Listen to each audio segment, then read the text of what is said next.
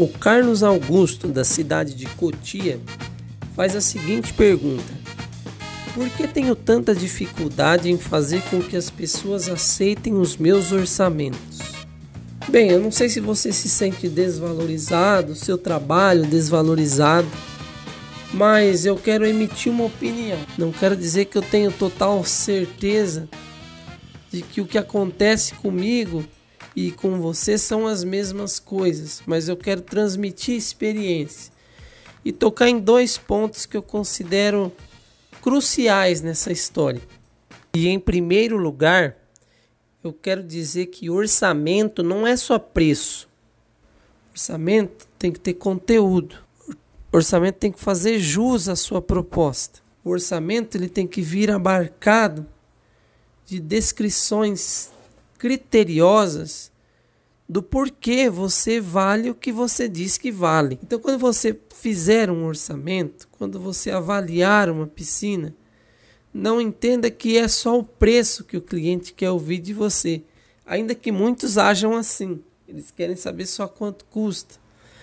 Mas eu estou imaginando prestadores de serviços profissionais entregando orçamentos para pessoas que realmente valorizam o trabalho de prestadores de serviços profissionais. Então, eu imagino um orçamento bastante técnico, bem elaborado, onde você descreve itens da sua, da sua forma de trabalhar, de como você executa o seu trabalho, a sua pontualidade, seus funcionários, uniforme, como é que você trabalha em relação a tudo quanto diz respeito à piscina, para que o cliente possa imaginar alguma coisa sobre como funciona o seu trabalho.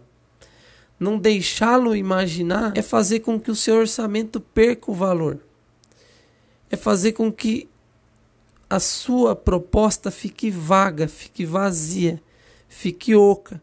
Então preencha aquilo que você está querendo dizer que é o que você custa ou quanto custa a prestação do seu serviço com informações, informações relevantes de como funciona a execução do seu trabalho, de como se dá o seu ofício na beira da piscina, junto aos seus funcionários ou sozinho, e de como você tem referências, tem conhecimento então faça-o entender isso o quanto antes e mostre o seu diferencial. O segundo ponto é que se você já é uma pessoa que soube descrever como funciona o seu trabalho, se você já é uma pessoa que de forma tão minuciosa detalhou ao seu cliente em potencial como funciona o seu trabalho, se você já foi técnico e elaborado com o seu orçamento,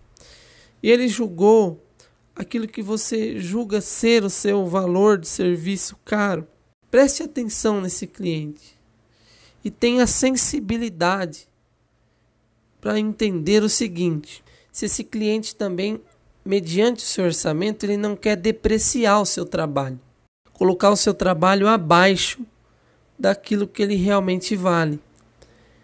Se isso não é um. Se não é comum, acontece. Acontece do cliente deixar a gente super constrangido, colocando a nossa profissão como se ela não a fosse, como se qualquer um a fizesse. E ele só não faz porque não tem tempo. E até dita as regras de como você mesmo pode fazer o que ele fazia e vai dar certo. Como se ele tivesse a receita do bolo, estivesse passando para você e você só vai fazer por ele. Não que você seja um profissional livre, autônomo, em condições de operar, mas você é um autômato. Você é apenas uma marionete trabalhando. Então preste atenção nisso, tá? Isso me fez lembrar da casa que eu agora resido. E aqui tem um jardim razoável, sabe? E eu me meti a jardineiro no início, nos primeiros meses. Tentei lidar com a coisa, fazer poda, arrancar grama, tirar a erva daninha. Isso estava seco e eu achei que eu era o jardineiro. Eu vi o jardineiro, eu comecei a depreciar o serviço do jardineiro. falando que não há necessidade de contratar um jardineiro, eu mesmo faço. Chamei um jardineiro, achei o serviço caro.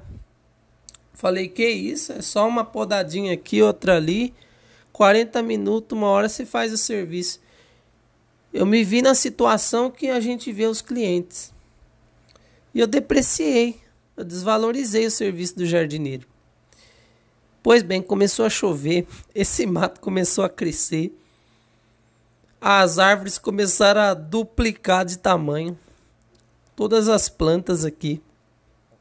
E eu percebi que eu não era um jardineiro. Eu não tinha vocação para isso. Eu não me formei.